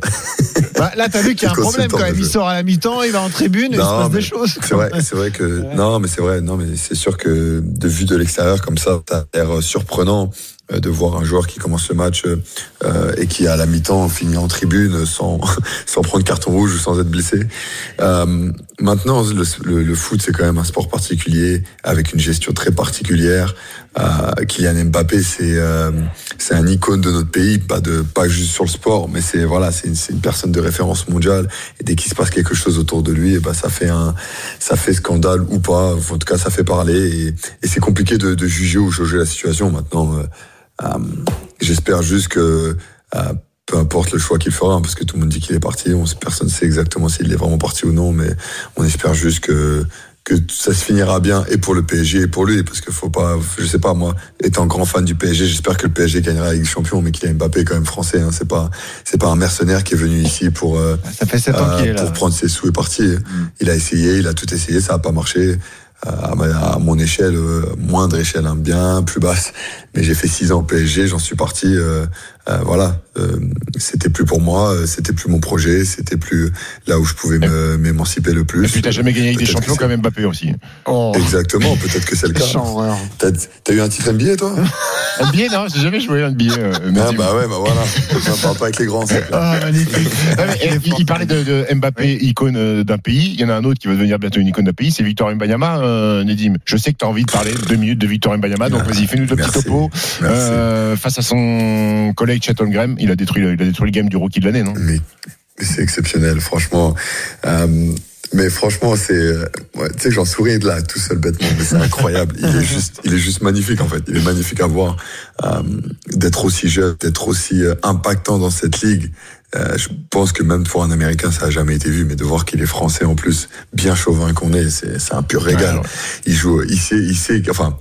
Je, là, je vais faire le, le basket X, mais il sait qu'il joue contre Chet Holmgren, Bah il oui. sait qu'il joue pour euh, pour le Rookie of the Year, et là il arrive et il sort ses, ses actions, frère, qui sont clutch. Tu te dis mais qu'est-ce qui se passe dans sa tête à ce moment-là Et Stephen, Oui. tu te rends compte la chance qu'on a Dans la même génération, on a Kylian Mbappé, Victor Mbanyama et Nedim Rémy. Ouais, c'est incroyable. C'est fou. Tu sais, c'est c'est que Victor Mbanyama, des fois je l'imagine joueur de hand, ça aurait été un, un truc de ouf avec, Ah ses- bah avec ses ouais, bras.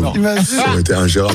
Ça aurait été ingérable. Ah, c'est sûr. En revanche, physiquement, il aurait dû Ouais, s'épaissir. hein. et, Nedim aurait pu faire 24 Ouais. passes décisives sur un Ouais, match. hein. Bon, Nedim, Ouais, merci. J'ai Ludovic Fabregas. Oui, c'est pas mal aussi. Merci d'avoir été avec nous. Merci, Nedim, Bon week-end à bien. toi et on te dit à bientôt dans la rap de Stephen. Merci les gars, merci Ciao, à ciao. bientôt. Merci Ciao. Nedim. Et Stephen Time revient dans un instant, le tour de tous les directs et on parle de l'OM en déplacement à Clermont ce soir en Ligue 1 tout de suite. RMC, 19h, 20h30, Stephen Time. Benoît Boutron, Stephen Brun. Et on est de retour sur RMC. Il est 20h02. C'est Stephen, Stephen Time, pardon. Oh, même toi, tu te trompes sur, son, pré- sur ton prénom. Ah ouais, je vais pas m'appeler Steven. Steven quand même. Stephen Time chaque samedi soir 19h 20h30 c'est la dernière demi-heure on va parler de foot bien sûr on va aller à Clermont Clermont Olympique de Marseille à 21h et puis après on finira au Texas Benoît Exactement, le monde de Wemby à 20h15 avec Olivier Felpin, notre correspondant aux US. Est-ce que les Spurs pourront être patients avec Victor Wembanyama qui est en train de tout casser aux États-Unis On vous raconte ça à 20h15. Tout de suite, le tour des directs. RMC, Score Center. Je vous donne rapidement les scores de Ligue 2 à la pause. 2-1 pour Rodez contre Bordeaux, 1-0 pour Caen à Pau, 1-0 pour Laval contre Amiens, 1 partout entre Dunkerque et Concarneau, 1-0 pour Bastia contre Grenoble, 0-0 entre Auxerre et- et Valenciennes. Et puis en national, Orléans mène 1-0 à Châteauroux. On y va. Clermont. Le point rageur des Marseillais et la célébration du Vélodrome. Marseille est en huitième de finale de la Ligue Europa. La mission retrouver la confiance, retrouver le mental euh, est déjà bien partie pour Jean-Louis Gasset et son équipe. C'est terminé avec la victoire de l'Olympique de Marseille face à Montpellier sur le score de 4 buts à 1. 4 buts à 1 pour Marseille qui évite une rechute, qui retrouve de la sérénité après la victoire face au Shakhtar et la qualification pour les huitièmes de finale de la Ligue Europa qui reste 9 mais qui gratouille quelques petits points vers les places européennes. RMC Money Time. À 21h, Marseille 9e de Ligue 1 se déplace chez le dernier Clermont. C'est le troisième match pour le nouveau coach Jean-Louis Gasset qui a remporté les deux premiers face au Shakhtar et Montpellier. C'est un vrai test pour Marseille qui est la pire équipe du championnat à l'extérieur. En face, on a Clermont qui n'a gagné qu'une seule fois au Montpied, son stade, depuis le début de saison. On retrouve Valentin Jamin et Damien Tardieu. Salut messieurs. Salut, alors Valentin, on l'attend encore. Valentin Jamin, n'importe quoi. Aurélien Tersin, excuse-moi Aurélien. Ça, va, Aurélien Ça va très bien, il n'y a pas de problème. En plus, je t'ai entendu ce matin dans les paris RMC. Je me dis, ah, c'est Il y avait le Aurélien. champ- il y avait le championnat du monde athlétiste, c'était pas Glasgow, Aurélien Ouais, c'est vrai, t'aurais pu. Alors malheureusement, on a de moins en moins de représentants et de moins en moins de chances de médailles, alors on n'y va pas. Vous avez les compos. On veut d'abord la compo marseillaise, s'il vous plaît, les gars. Alors ça sera un, un 4-4-2 ou un 4-3-3 euh, en fonction des choix de Gasset. On attendra de voir l'équipe sur la, sur la pelouse. Paul Lopez dans, dans les cages, Merlin et Jonathan Klaus sur les côtés, le retour de Jonathan Klaus. La charnière Bemba Balerdi, Bemba euh, capitaine. Et Geoffrey Kondogbia est sur le banc des remplaçants. Verretou est, est absent pour euh, blessure. On aura donc Pape Gay et Asdin Ounahi au cœur du jeu. Harit et Sar euh, probablement en, en position déliée avec Aubameyang et, et Iliman Diaye pour animer euh, l'attaque marseillaise. Mumbagna est sur le, le banc des remplaçants. Damien, Du côté de Clermont, oui, le, le 4-2-3-1 qui est euh, retenu par Pascal Gassien de- depuis quelques matchs maintenant, avec Moridio dans les buts, une défense centrale Matsima Ogier, à droite de la défense Andy Pelmar, à gauche Neto Borges, deux récupérateurs Habib Keita et euh, Johan Gastien. On retrouvera Mohamed Cham en position numéro 10 et pour animer les couloirs, euh, il y aura Alan Virginius et Bilal Boutoba, le joueur formé à l'OM. Et puis c'est Chamar Nicholson, très malheureux à Nice la semaine dernière, qui sera aligné à la pointe de l'attaque. On l'a dit, enjeu pour l'OM, aller gagner des, des points, aller les chercher à l'extérieur. Pire équipe du championnat dans ce domaine. Marseille, c'est deux victoires sous Gassé. Il a fait des choses simples, Stephen. Il a remis un schéma de jeu qui a rangé les joueurs. Il a euh, redonné du baume au cœur. Il a motivé tout le monde. Est-ce que le problème était uniquement mental d'après toi? D'ailleurs, supporter marseillais, vous attend au, au 32-16. C'est ce qu'a voulu nous faire croire Gattuso durant, durant tout son mandat en fait, euh, sur les buts encaissés en infériorité numérique, sur le fait de prendre un but à chaque fois deux minutes après en avoir mis un contre Donetsk notamment là-bas euh, à Hambourg et, et Gattuso a pas arrêté à chaque fois en conférence de presse de parler de fragilité mentale, qui savait pas comment faire euh, pour soigner justement ce, euh, ce mal-là. Euh, après, Jean-Louis Gassi, il arrive, il n'a pas son diplôme de psychologue, il n'a pas fait de thérapie de groupe. Alors tu discutes, comme tous les nouveaux coachs, tu arrives, tu discutes quand même avec tes de joueurs. ses points forts quand même, Stephen. C'est quoi la calinothérapie? C'est ça aujourd'hui Redonner confiance à un groupe un joueur en confiance. C'est- c'est- Oui, mais c'est ce que font tous les coachs quand ils arrivent en plein milieu comme ça et qu'ils prennent la suite d'un coach. Ils réunissent les joueurs, ils discutent avec les joueurs. Et le mot d'ordre, c'est redonner confiance en groupe. Parce que forcément, quand tu arrives. Gattuso, quand Et il prends- en cours de saison, ça n'a pas marché. hein. Ah, peut-être qu'il bah, Il a mal démarré. Hein. A Après, mal- ça allait un peu mieux l'hiver, mais quand il est arrivé en fin septembre, Moi, là, je suis très surpris d'entendre la compo ce soir parce que moi, j'ai eu l'impression qu'en fait, Jean-Louis Gasset, il a fait du pragmatisme. Il, il a regardé euh, les chiffres, il a vu que, il a vu qu'avec Gattuso, qui avait utilisé un 3-5-2, c'était quasiment deux points par match et que son 4-4-3 ou son, euh, euh, je- 4-3 non. non, Il est- son, son 4-3-3 euh, tout moisi, c'était moins d'un point par match. Et il a dit, ok, bon, bah, on va partir sur un 3-5-2 en écoutant les joueurs qui nous l'ont dit. Sûrement, on est un peu plus confortable là-dessus et qu'il y a des joueurs de qualité pour jouer sur les côtés. Mais là, je suis surpris de. de- Ah, de- parce que Gigot est absent, peut-être c'est pour ça qu'il repasse à une défense à 4. Écoute, eh ben, je suis curieux de voir, je suis curieux de voir ça. Après, Jean-Louis Gasset, est-ce qu'il a vraiment redressé l'Olympique? Est-ce qu'on peut parler de redressement de l'Olympique de Marseille quand vous jouez le Shakhtar au Vélodrome et que vous jouez Montpellier au Vélodrome? Est-ce qu'il faut vraiment tirer des conclusions après deux matchs comme ça, plutôt faciles Moi, j'ai envie de voir à l'extérieur. Tu l'as dit, une seule victoire. La pire équipe de Ligue 1, l'Olympique de Marseille à l'extérieur, une seule victoire le 10 décembre 2023. Et ben là, quand vous jouez Clermont et Nantes, je veux voir six points. Je veux voir six points. Si vous avez des prétentions éventuellement de gratter une place européenne, l'effet Gassé, je le veux voir là, et je veux voir l'effet Gassé contre Villarreal deux fois, et ensuite, ce qui arrive, Rennes, PSG, Nice, Lille, c'est là où je veux voir l'effet Gassé. Ouais. Je veux voir s'il a redonné confiance au groupe, je veux voir si c'était juste mental, ou si c'est pas juste qu'il y a des carences Alors. de, de joueurs. Si ça peut rassurer les supporters marseillais, Damien Tardieu qui suit Clermont tout au long de l'année, s'est rarement régalé avec son équipe euh, au Montpied cette saison, hein, Damien. hein. C'est vrai. 17e à domicile, euh, Clermont. La pire attaque à domicile euh, cette, euh, cette saison. Euh, une seule fois, Clermont a marqué plus d'un but. C'était face à Monaco lors de la première journée. Euh, donc euh, oui, oui, Clermont est en grosse, grosse difficulté à domicile. D'ailleurs, ça sera la centième euh, du Clermont Foot en Ligue 1, centième match de l'histoire Ah oui. du Clermont Foot Ah en oui. Ligue 1. Et Clermont, dans son histoire, a pris plus de points à l'extérieur qu'au bon pied, où c'est vrai, euh, Aurélien pourra le, le confirmer devant moi. On est dans un demi-stade avec la tribune en construction Ah en ouais, plus, donc c'est un peu une triste, année galère. Ah ouais, là c'est dur. Mais Ouais, alors, juste Benoît, à, domicile, certes, le Clermont, le Clermont Foot est en galère, mais ils ont quand même tenu tête au PSG, à Lille et, et à Brest, notamment. Donc, ils ne gagnent pas, mais les gros, en général, galèrent. Ouais, Alors, est-ce que le Marseille, Marseille est encore un gros? Ça, c'est autre chose. Il faut rester méfiant. Tiens, on va en parler avec Vincent, supporter quoi, supporter de marseillais. l'OM ou supporter Clermont? Supporter marseillais qui a composé le 32-16. Salut Vincent. Oh Vince, Allô l'équipe, comment ça va? Ça, va va et toi? Comment ça va ça va Ça bien va et toi Ouais, ça va. Comment ça va Ça va et Ça va toi Vincent Ça va, ouais, tranquille. Euh, je, je gère, je, gère, euh, je gère les enfants, mais ça va. D'accord. Ah, bon. Bon, dis-nous tout. Euh, Est-ce que Jean-Louis Gasset, il a soigné euh, les têtes Bah, écoute, j'ai envie de te dire, euh, j'ai envie de te dire soigner. euh, si à chaque fois qu'il y a un changement d'entraîneur, on devait penser les plaies, je pense que tout le monde serait en santé, hein, Oui. pas? Mais euh, ben, on attend de voir. Hein, on attend de voir.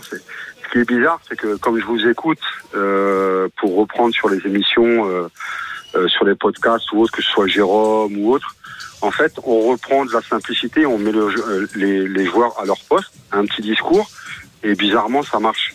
Donc en fait, on se demande si le football, déjà, ça ça passe pas par là, en fait. Ah, ah, en, fait, en fait, le principe d'être un entraîneur de football, enfin, moi j'ai jamais été entraîneur, j'ai pas passé mes diplômes, mais je me dis que la logique, c'est que quand tu as des joueurs, tu connais leurs points forts, et ben tu fais en sorte Oui, de les faire jouer dans un système où ils Après, performent. en fait. Gattuso jouait pas contre son camp. Si c'est ça, c'est qu'il avait des raisons aussi. Oui, hein. après, il est quand même- je pense qu'il a été quand même un peu buté. Il y avait un peu Gat- d'ego aussi, Gattuso et un peu d'ego. Il a dit, euh, moi j'ai toujours On joué en, d'accord. en 4-3-3, le 3-5-2, je vais pas le faire pour vous faire plaisir. Mais Vincent, le On match de ce soir est important parce qu'on l'a dit, c'est à l'extérieur, donc c'est pas au Vélodrome.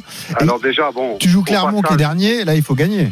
Au passage, j'ai- une grosse mise, donc ouais, c'est Ah, en important. mais bon. plus, il y a un pari en cours en plus, donc oui, il faut que ça passe, quoi. Ouais, D'accord. déjà, non, non, mais il faut que ça passe. Mais même euh, quand tu vois euh, le, le- le- le plaisir que tout le monde reprend, même si ça fait que deux, trois matchs, etc. Même si Gasset il était, il était critiqué, il faut laisser les choses se faire. À l'OM, c'est difficile, c'est ça le problème. Et euh, j'ai envie de vous dire, ouais, le match, euh, il se passe bien, même si tous les autres matchs se passent bien. Mais en fait, moi, c'est toujours dans la continuité. Qu'est-ce qui va se passer cet été? Qu'est-ce qui va se passer l'année prochaine? J'entends parler de Gasset, j'en- enfin, euh, voilà, quoi. C'est, c'est, c'est, c'est toujours le même problème. La continuité, un petit peu de stabilité. Mm. Euh, c'est pareil, le, le- le centre de formation, on sait qu'il y a des jeunes forts, mais euh, on les voit jamais. Enfin, le BABA du football français, je, je vois des, des scénarios qui reviennent souvent Mais- dans, dans, dans vos émissions. C'est le football, en fait, en France est en train de baisser. La Ligue 1 est en train de baisser. Mm. C'est, malheureux. Après, vrai. après, après, après, Vincent, tu, tu utilises un mot qui est quand même très paradoxal. Tu utilises le mot stabilité, qui va pas du tout avec l'Olympique de Marseille ces dernières Bah années, Euh, et qui et qui pour moi la stabilité quand tu annonces que Jean-Louis Gasset arrive et qu'il a signé un contrat de 4 mois qui est juste là pour sauver les meubles sur la fin de saison. Est-ce que déjà la stabilité elle est pas morte pour la saison prochaine? Parce que tu as l'impression que Jean-Louis Gasset il est là pour faire le, le pompier de service et éteindre l'incendie pendant 4 mois et ensuite euh, bonsoir. Clara ou alors il devient assistant par rapport à un coach qu'ils amènent. Après, tu peux aussi comprendre l'idée de, euh, écoutez, on finit la saison comme on peut, et en revanche, on partira vraiment sur un nouveau mais- projet. mais- mais je, la euh, comprends, je la comprends, je la comprends. en Il y a, aucun problème. Mais, mais, encore une fois, tu vas repartir de zéro alors. Oui. Ça fait Ouais, trois ans de suite que tu repars de zéro. Ah, ça fait, ça fait très Et, longtemps et- que les et- coachs. et- et après, tu euh, veux essayer. et- Marseille. et et l'Olympique de Marseille veut essayer, et les supporters ne comprennent pas pourquoi sportivement, parfois ça ne marche pas, parce que tu ne peux pas faire de miracle chaque année quand tu repars de zéro et que tu accueilles 10, 15, 20 nouveaux joueurs dès le mois de juin ou le mois de juillet, le mois d'août. C'est c'est pas comme ça que ça marche le football, et c'est pas comme ça que ça marche le- les sport co, euh, Benoît. C'est vrai. Donc soyez pas surpris les Marseillais si à chaque fois vous êtes en, galère. sera intéressant d'en parler parce que ce sera un débat transversal avec notre monde de Wemby. Parce qu'on parlera des Spurs et Oui. du Victor Wanyama. Donc c'est c'est intéressant, restez avec nous, on va en parler dans un instant. On remercie Vincent, Merci, supporter Vincent. marseillais. On croise les doigts pour que l'OM euh, gagne pour ton ticket, évidemment. Et tu rappelles quand tu veux sur, sur RMC. On remercie également Val- Aurélien Tiersin, je plaisante. Aurélien Ouais, Tiersin oui. et Damien Tardieu qui seront aux commentaires à 21h au Montpied, Clermont, Olympique de Marseille. Bon match à vous les gars, régalez-vous. Et puis c'est le moment Stephen. L'expérience RMC, on va appeler quelqu'un en direct. Qui va partir à Saint-Sébastien pour Qu'est-ce qu'on va appeler alors on, a- Paris ah, Saint-Germain on appelle Clément en direct. Espérons pour lui qu'il va décrocher. Allez Clément, décroche.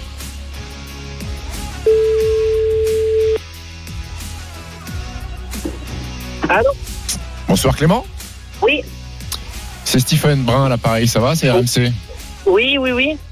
Euh, On te Est-ce que dérange euh, on te dérange peut-être non? Comment? On te dérange? Non, non, non, pas du tout. Je suis en train de conduire là. T'es en train de conduire très bien. Bah arrête-toi sur le parce que sinon tu, je veux pas te faire perdre ton permis non plus. euh, Clément. Oui, non, non, non, non, rapidement, non, pas de souci. rapidement, j'ai une bonne nouvelle à t'annoncer, Clément. Non. Non, si, bah si. Si t'aimes bien le football, si t'aimes bien la Ligue Oui. des Champions, si t'es prêt à voyager Oui. en Espagne, eh ben tu vas assister au match retour du huitième de finale de Ligue des Champions entre la Real Sociedad et le Paris Saint-Germain. Ah bravo Bravo, bravo Clément Merci beaucoup. Ah ouais, magnifique. Tu te rends compte Merci beaucoup. C'est vraiment un rêve d'aller voir Paris. euh, et j'ai jamais eu l'organisation de, de pouvoir aller les voir. Non, Franchement, je suis. Clément, tu vas rencontrer Jean-Michel Larquet en vrai. Est-ce que tu te rends compte? Putain, je suis comme un dingue. C'est comme un dingue, mais par contre t'as l'accent, marseillais, par contre ça m'inquiète. mais- T'as choisi ton non, camp. non, non. Ah non, j'aime pas Marseille. non. Félicitations Clément. Bon, bravo, Ah, Clément. merci beaucoup. Magnifique. Trop Tu remportes ton voyage, la nuit d'hôtel, la place pour le match, la rencontre avec les équipes des RMC Sport. On l'a dit, Jean-Michel Larquet, Nico Villas, Jeannot Rességuier, toute l'équipe. Également Jérôme Sillon pour euh, la télé. Vous allez vous régaler. Bon match à vous mardi soir. Real Sociedad. Paris Saint-Germain. Bravo Clément. Merci beaucoup. Et bonne soirée à toi. Fais attention Ciao, sur la route. hein. Reste concentré. Ouais, Merci Clément. Souci. 20, 20h14 sur RMC, on revient dans un instant, c'est la fin de Stephen Time. On sera dans le monde de Wemby avec Olivier Felpin, notre Oh correspondant yeah, US. great baby. On va parler de, des choses folles que fait Victor actuellement. Victor Banama is Ah, amazing. he's amazing, He's baby. unbelievable. Yeah. Unbelievable. Allez, à tout de suite sur RMC. RMC. Jusqu'à 20h30. Stephen Time. Benoît Boutron, Stephen Brun. Il est 20h16, vous êtes bien sur RMC Stephen Time, votre émission chaque samedi soir, 19h, 20h30, avec mon ami Benoît Boutron, le dernier quart d'heure, direction les States, Benoît. Exactement. Et puis à 20h30, ce sera l'Afterlive. Et Thibaut Giangrande avec Aurélien Tiersin, avec Damien Tardieu. Le match du soir, c'est Clermont-Marseille. On attend, pourquoi pas, une troisième victoire d'affilée pour l'OM. Vous pouvez également euh, eh bien vous euh, connecter à RMC à ce moment-là parce que ce sera une grande soirée foot sur RMC avec notamment Coach Courbis. Mais tu l'as dit avant d'entrer dans le monde de Wemby, on fait le tour des directs.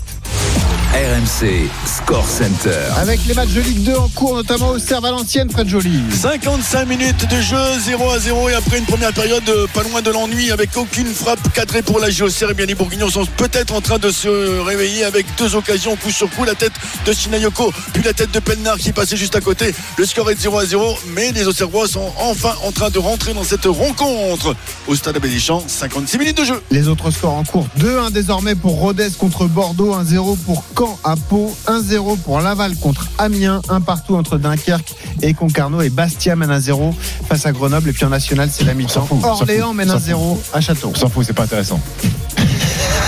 Here's Vassell. Back to Victor. Another three. Get out of here. Oh my goodness. 28 for Victor Wembanyama. Holmgren trying to answer. He is stopped and taken away. Place is going bananas. RMC Stephen Time. Le monde de Wemby. Et on accueille tout de suite notre correspondant aux US à San Antonio, Olivier Felpin. Salut Olivier. Salut Benoît, salut. Salut Oliver. Bon, on est ravi de te retrouver, Olivier. Euh, ravi de te retrouver parce que déjà tu nous as manqué pendant cette semaine et surtout parce que Victor Wembanyama est en pleine bourre. Actuellement, je vous rappelle sa semaine. Bon, euh, euh, l'actualité est morose pour les Spurs. Ils ont enfin gagné un match, mais la série est encore euh, très moyenne. Cette semaine, il y a eu deux défaites, une victoire. Les stats de Victor 22 points, 12 rebonds, 4 passes, un peu plus d'une interception et, et 3 balles perdues. San Antonio toujours dernier de la conférence Ouest, mais on retient surtout les gars cette victoire face à OKC, deuxième de la conférence Ouest. Ce duel à distance entre les deux favoris pour le titre de rookie de l'année entre Victor et Chet Holmgren. Et là, il a fait taire toutes les euh, bah, tout- tout- toutes les personnes qui pensaient qu'il pouvait y avoir encore. match. Et ça y est, il n'y a plus de match, c'est réglé. Il sera rookie de l'année vu ce qu'il a mis à Holmgren. euh, Oui, je pense, je, pense- je pense qu'il n'y a plus de doute, mais, mais, mais, mais, mais ce qu'a fait Victor, et ce que j'ai aimé, et, et- et- et j'ai aimé Chatham Graham aussi, c'est que les deux se sont pas échappés. Voilà. C'est-à-dire qu'ils ont dit, Ils ont été présents. c'est le match pour être rookie de l'année, et on va jouer bugne à bugne. C'est-à-dire que Chatham Graham a attaqué sur Victor Mbanyama, et Victor Mbanyama a attaqué sur Chatham Graham. Et voilà, et, tant mieux pour nous, c'est Victor qui en est sorti gagnant avec des actions de, de grande classe. Le compte sur Chatham Graham quasiment à la fin pour piller la rencontre. Il a contré Shaq Alexander, qui est peut-être le futur MVP de la saison NBA. Il a mis 5 tirs à 3 points et des tirs qui sont importants dans la perspective de la gagne. Et cette équipe-là, ces équipes-là se sont jouées euh, trois ou quatre mois avant. Et OKC était venu gagner à San Antonio de, de quasiment plus de 30 points. Ça veut dire que les Spurs progressent, ça veut dire que Victor progresse. Mais le Chet Holmgren, il est bon, il est sympa, il joue dans une équipe qui gagne. Oui. Mais il est moins fort, Chet. Et tu seras deuxième. Et voilà, Voilà. c'est ça, comme ça c'est réglé. Euh, on voulait parler de ce thème, c'est pour ça que tu es là aussi Olivier.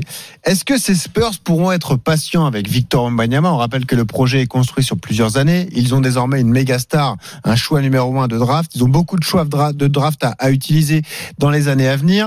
Pourront-ils être patients et construire une équipe pour les années à, à moyen terme ou devront-ils, vu les performances de Victor, accélérer le mouvement? Je vous propose d'écouter la réaction justement, c'est toi qui l'as obtenu euh, Olivier, la réaction bah, d'un journaliste extrêmement connu aux États-Unis, le plus connu dans le monde de la NBA, il a plus de 6 millions de suiveurs sur les réseaux sociaux, c'est Adrien euh, Wojnarowski, c'est un peu le Fabrice Hawkins des États-Unis concernant la NBA. pas le même salaire. en Bonne comparaison, pas le même salaire. Mais écoutez ce qu'il dit justement sur la progression de Victor et sur l'impact qu'il a euh, euh, dès maintenant sur la NBA. Écoutez. Les Spurs ne peuvent pas traiter cela comme une reconstruction à long terme. Ils ne peuvent pas, comme on entend dans ces franchises, sauter les étapes. Ils doivent agir rapidement et constituer une véritable équipe autour de lui. Peu importe sa franchise au début des saisons, c'est une équipe dont il aura les clés. Il dictera le calendrier, il veut accélérer les choses rapidement et je pense qu'il a transmis le message. Et la question est simple, Stephen Brun. Est-ce qu'il faut épauler Victor dès la saison prochaine, lui ramener une grosse équipe pour ce que ça y est, il aille se mêler comme ça à la lutte, euh, pourquoi pas au playoff déjà dans la conférence Ouest et ensuite, dans quelques années, au titre NBA Écoute, hum, je rejoins euh, Vosges parce qu'on va l'appeler par son petit nom. Vosges. Euh, Vosges, hum, je- mais je pense que les Spurs sont bien conscients que Victor va, va, va rapidement devenir le meilleur joueur du monde et qu'il faut l'entourer correctement euh, pour pas le voir partir à la fin de son contrat rookie, hein, qui, qui c'est un contrat de, de, de, de 4 ans. Enfin, il y a 3 ans garantis plus une année en option pour, pour l'équipe. Bon, on n'a pas de, de doute sur le fait que les Spurs lèvent cette, cette quatrième année. Euh, mais moi, j'ai du mal à douter en fait de San Antonio. Euh, j'ai du mal à douter de leur plan. J'ai du mal à, à- à douter de, de leur vision parce qu'ils ont toujours bien pris les bonnes décisions. Ils ont toujours très bien géré les choses et ils ont un, management qui maîtrise à merveille ça. Mais peut-être ont-ils été un petit peu surpris par ce qui est devenu Victor Mbanyama au bout de au bout de 4 5 mois. Peut-être ils ne s'attendaient pas à ce qu'il soit aussi fort et, et- et aussi dominant. Mais ils ont pris soin cette première année, elle était dans l'apprentissage, apprentissage de plein de choses, apprentissage de la NBA, des États-Unis, euh, du jeu, euh, des règles, Oui, mais euh, peut-être des- qu'il va des vite voyages. que la musique. Mais il est déjà à un niveau et- et- et le vrai problème, le vrai pour Victor. Mbanyama, c'est que c'est un impatient. Mais pourquoi c'est un impatient? Parce qu'il a toujours fait plus vite que, que que tout le monde en fait. Il a toujours réussi plus vite que tout le monde. Il est arrivé euh, à Nanterre pour jouer ses premiers matchs professionnels. Euh, il s'est tout de suite imposé. Il est arrivé euh, à Boulogne, euh, à Lasvel en Euroleague. Le, le peu de matchs où il était en bonne santé, il a été bon. Il arrive, on dit, t'as les clés de la boutique en première division en France chez les mètres 92. Il a été fantastique. Il a été MVP. Il a raflé tous les trophées. Et c'est un impatient parce qu'il n'a pas l'habitude de perdre. Et si les Spurs ne veulent pas le frustrer rapidement, il va falloir bouger.